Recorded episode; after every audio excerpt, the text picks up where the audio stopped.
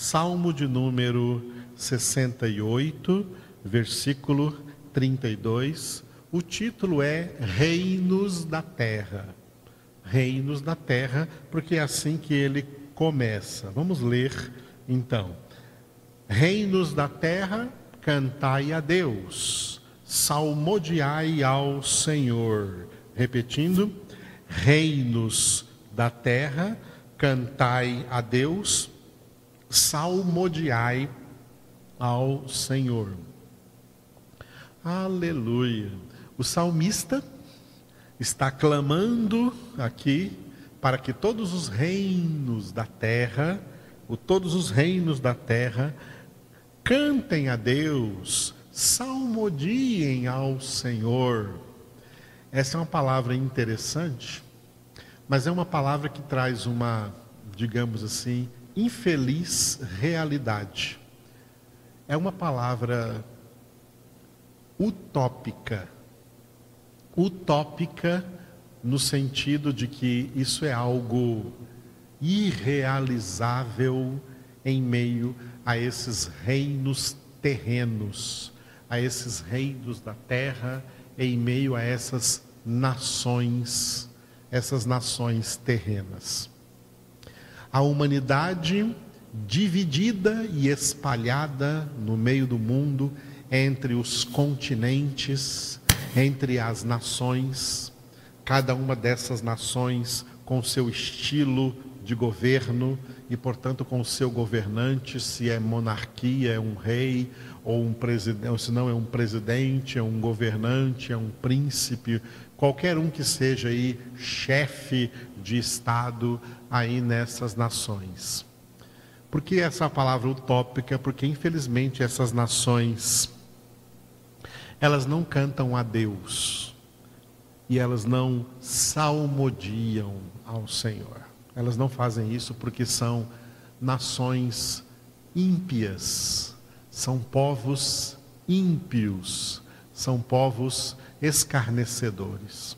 Quando o salmista coloca reinos da terra, ele está a atmosfera desse texto é como se fosse essa daqui, reinos da terra. Vocês não entendem, vocês deveriam saber como é maravilhoso ter Deus, como é maravilhoso tendo Deus louvar a esse Deus, adorar a esse Deus, cantar a esse Deus, salmodiar a esse Deus. Reinos da terra, vocês estão perdendo tempo não conhecendo isso, não sabendo o que é isso. Por isso, é um desejo legítimo, um desejo que ocupa o coração, a alma também de todos os filhos de Deus. Todo verdadeiro filho de Deus é consumido de um desejo de que todo mundo também conhecesse a Deus. A primeira pessoa, a primeira coisa que uma pessoa deseja ao conhecer o Senhor é que outros também conheçam, que os seus familiares também conheçam, é que as pessoas também conheçam, porque não tem nada melhor neste universo do que conhecer o Senhor, do que conhecer o Senhor, do que estar com Ele, do que ter a Ele conosco e assim poder viver uma vida devotada ao Senhor, uma vida devotada a servir ao Senhor, uma vida devotada a meditar na Sua palavra, devotada a praticar a Sua palavra, a obedecer a Sua palavra, e isso com alegria, é uma obediência alegre, não é uma obediência. É, não é uma obediência por obrigação, é uma obediência por amor, uma obediência com alegria, porque é bom servir o Senhor, é bom adorar o Senhor, é bom louvar o Senhor, é maravilhoso exaltar, engrandecer o nome do nosso Deus.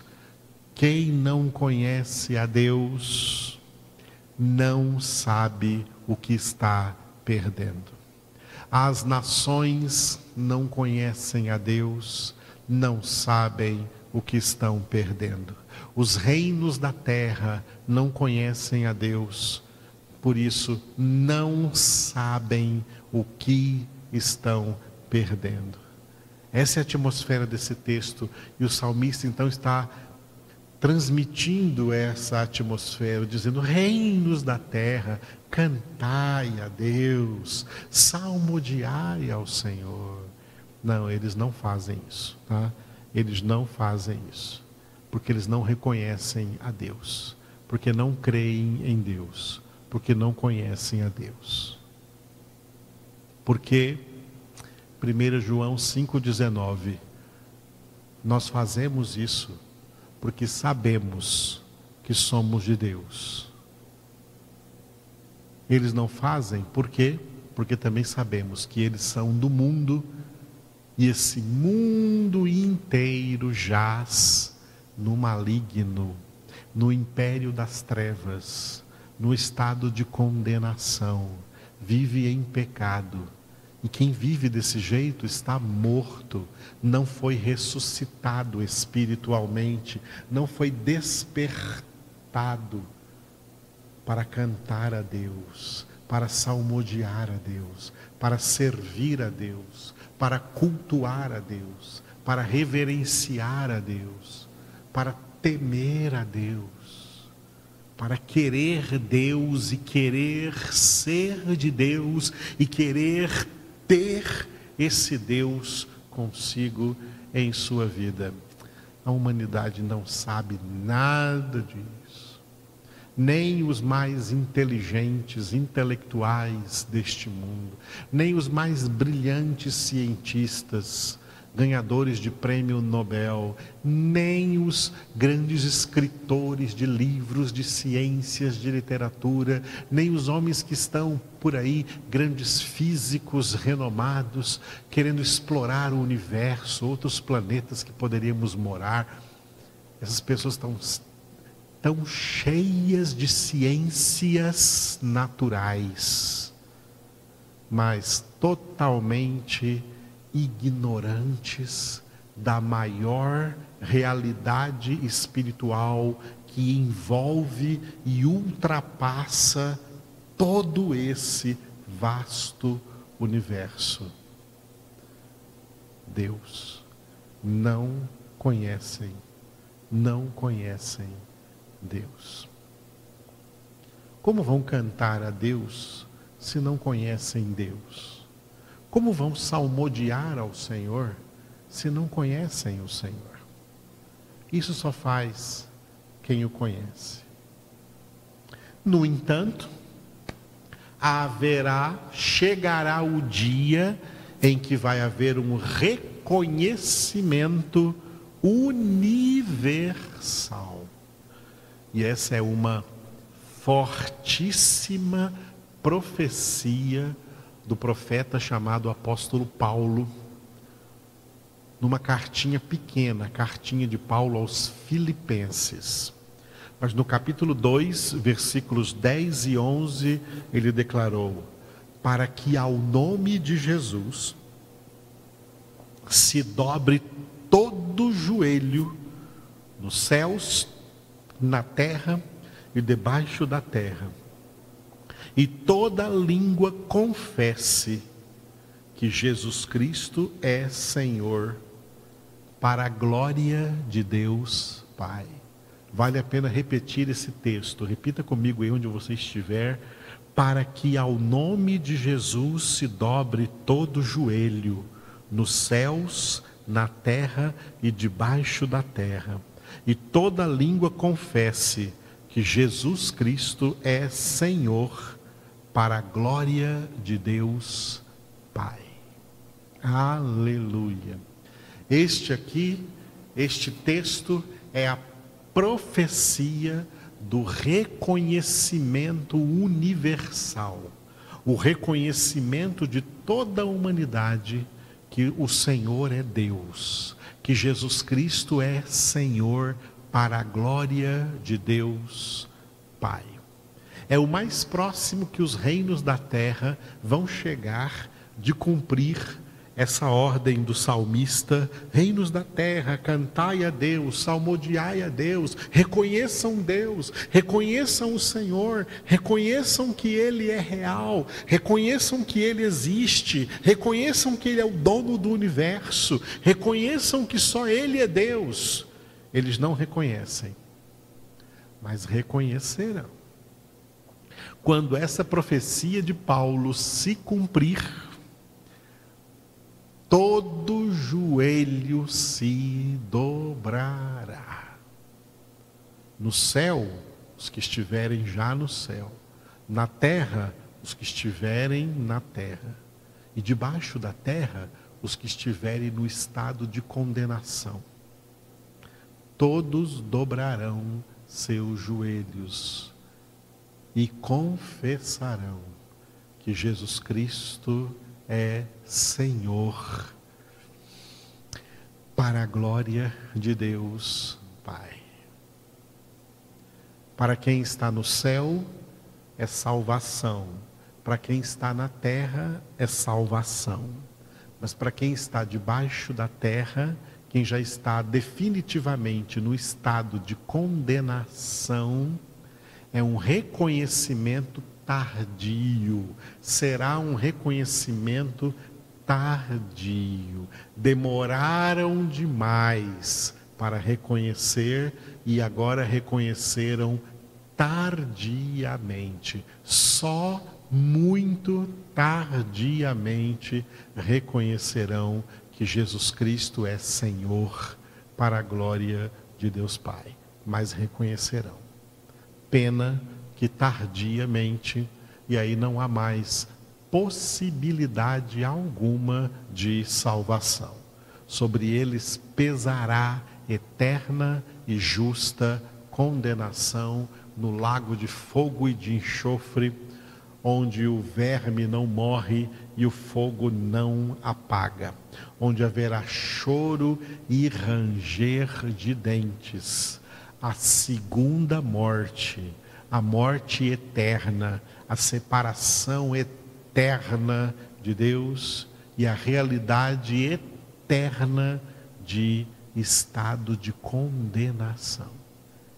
Que triste para a maioria da humanidade, porque esse é o destino da maioria esmagadora da humanidade, porque a maioria não canta a Deus, não salmodia ao Senhor, não reconhecem o Senhor, não reconhecem Deus, não reconhecem Jesus, não reconhecem a Bíblia Sagrada, não reconhecem a palavra de Deus, eles se estribam nas suas próprias ideias, nos seus próprios pensamentos, nas suas próprias vontades, nos seus próprios projetos. Eles confiam em si mesmos. São pessoas centradas em si mesmas, que têm a si mesmos por seus por seu próprio Deus e só seguem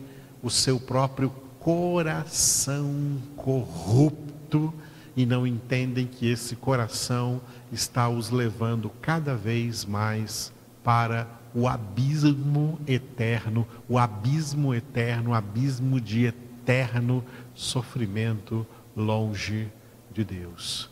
Como não sabem, como não entendem o quanto é bom estar junto a Deus. Como Deus é maravilhoso, como o Senhor é bom, como Jesus Cristo, Filho de Deus, é Salvador sem igual, sem comparação, incomparável, grandioso Senhor. É dele que nós dependemos, é nele que nós vivemos, é nele que nós cremos mas a maioria do mundo não não o acolhe. Pelo contrário, a maioria do mundo o rejeita e o rejeita tanto, que Deus revelou através do profeta Isaías, mais de 600 anos antes da primeira vinda de Jesus, Deus revelou ao profeta Isaías que ele seria, Jesus seria o mais rejeitado, o mais desprezado entre os homens. E essa maioria de seres humanos que desprezam Jesus, que rejeitam Jesus, dobrarão seus joelhos debaixo da terra, quando isso já for tarde demais. Um reconhecimento sem salvação. Mas reconhecerão. Porque Deus não vai permitir que ninguém vá para o lago de fogo e de enxofre sem saber toda a verdade. Eles vão sabendo toda a verdade. Os condenados vão para o lago de fogo e de enxofre sabendo toda a verdade. Verdade que, enquanto em vida na terra, eles renegaram, eles rejeitaram, eles menosprezaram, eles escarneceram. Eles vão saber que tudo aquilo que eles tiraram sarro, que eles debocharam, que eles escarneceram, eles vão para o lago de, de, fogo e de enxofre, sabendo que tudo era verdade. E eles não creram. Deus não vai deixar ninguém ir para o lago de fogo e de enxofre sem saber. Eles vão saber. E eles vão saber do próprio Deus, porque todos eles comparecerão diante do, do juízo do grande trono branco, o juízo final, onde o próprio Deus estará ali assentado para julgar os ímpios e ressuscitados de corpo e alma depois desse julgamento e como resultado desse julgamento serem lançados no lago de fogo e de enxofre. Que triste é o destino da maioria dos homens, que hoje estão espalhados em todos os reinos da terra, em todas as nações da terra. Como disse lá no livro de Provérbios, né? São loucos que vivem aí conformados, enganados com essa impressão falsa de bem-estar, de bem viver neste mundo, de aproveitar a vida neste mundo atrás de prazeres fugazes, alegrias fugazes e falsa felicidade. Amados, é melhor, infinitamente melhor ser de Deus. Quem é do Senhor, quem conhece o Senhor, sabe como é bom pertencer a Ele, como é bom servi-lo, como é bom cantar a Deus, como é bom salmodiar ao Senhor, como é bom fazer o que estamos fazendo agora, mesmo virtualmente. Como é bom congregar na presença do Senhor. Como é bom entrar no quarto, fechar a porta e orar ao Senhor. Como é bom derramar a alma na presença do Senhor. Como é bom meditar de dia e de noite na Sua palavra. Isso é tão bom que Pedro disse a Jesus: Senhor, a quem iremos? Quando Jesus perguntou para os discípulos: Vocês querem ir embora? Me deixar, me abandonar? Fiquem à vontade, pode ir. Um monte de gente já foi, vocês querem ir também? E aí Pedro, Senhor, a quem iremos? Só tu tens palavras de vida eterna. Aleluia, esse é o nosso Deus. Como é bom pertencer ao Senhor. Quem foi alcançado pela graça, vive com eterna gratidão a Deus. Graça produz gratidão, somos gratos a Deus, eternamente gratos por essa graça imerecida com a qual Ele ministrou para nós tão copiosa redenção, tão grande salvação em Cristo Jesus. Aleluia. Obrigado, Senhor, nós te damos graças. Nós queremos louvar, engrandecer, bendizer o teu nome por tão grande salvação. Gostaríamos que os reinos da terra cantassem a ti. Gostaríamos que os reinos da terra salmodiassem a ti, mas eles não o fazem porque não te conhecem. Mas nós, teus filhos, temos te conhecido, Senhor.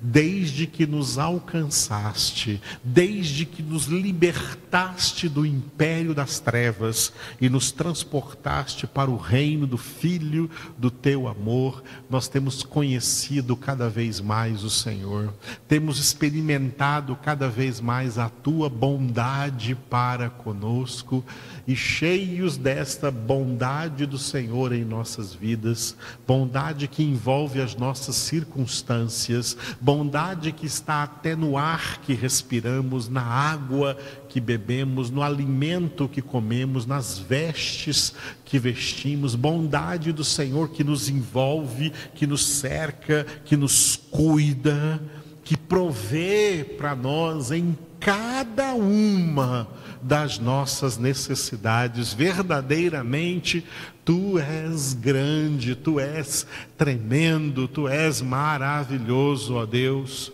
e por isso nós somos eternamente gratos a ti.